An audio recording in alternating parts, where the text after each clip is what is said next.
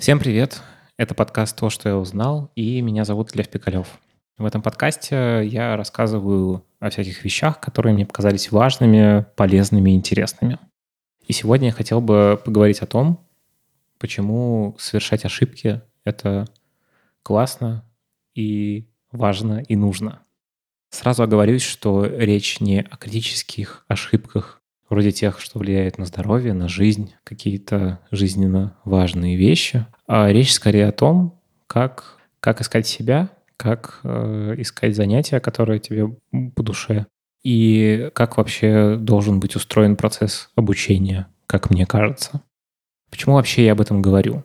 Мне кажется, что текущая система образования, она построена таким образом, что ошибка — это плохо что ошибаться это плохо, нам ставят оценки, нам ставят двойки и всячески показывают, что ошибаются плохие люди, ошибаются глупые люди.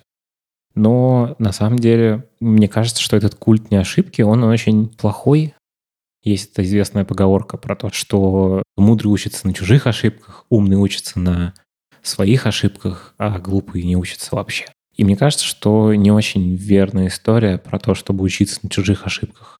В некоторых вещах, наверное, это работает, но мне кажется, что у большей части людей обучение устроено именно э, в виде экспериментов, каких-то нахождения невер- неверных результатов и корректировки своих действий.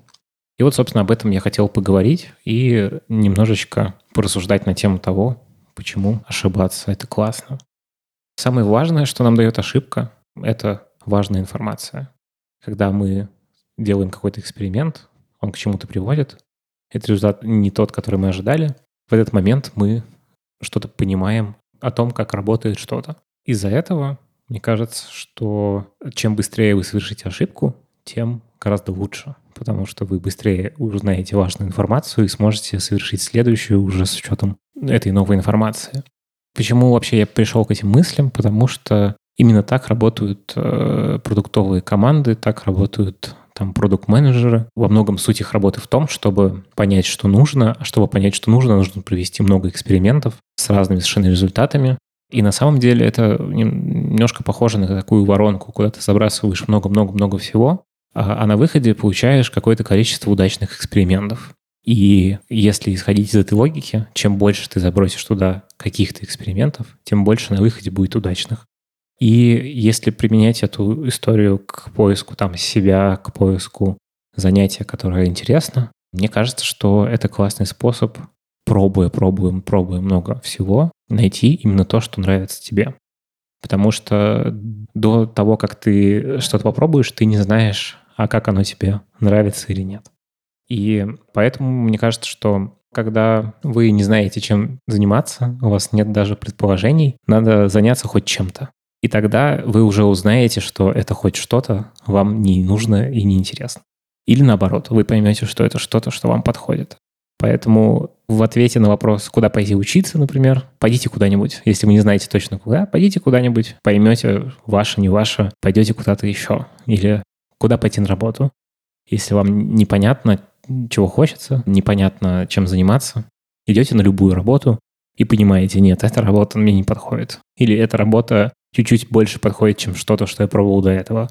Попробую понять, в чем какие-то основные вещи, которые мне нравятся, и попробую следующую работу найти с учетом этих пожеланий.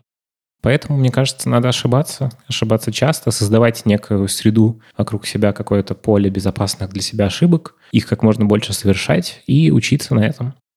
Еще важный такой психологический, наверное, момент — это то, что чтобы легко совершать ошибки, нужно попытаться уйти от этого культа не ошибки, которые нам вдалбливают э, в учебных заведениях и которые нам диктует среда.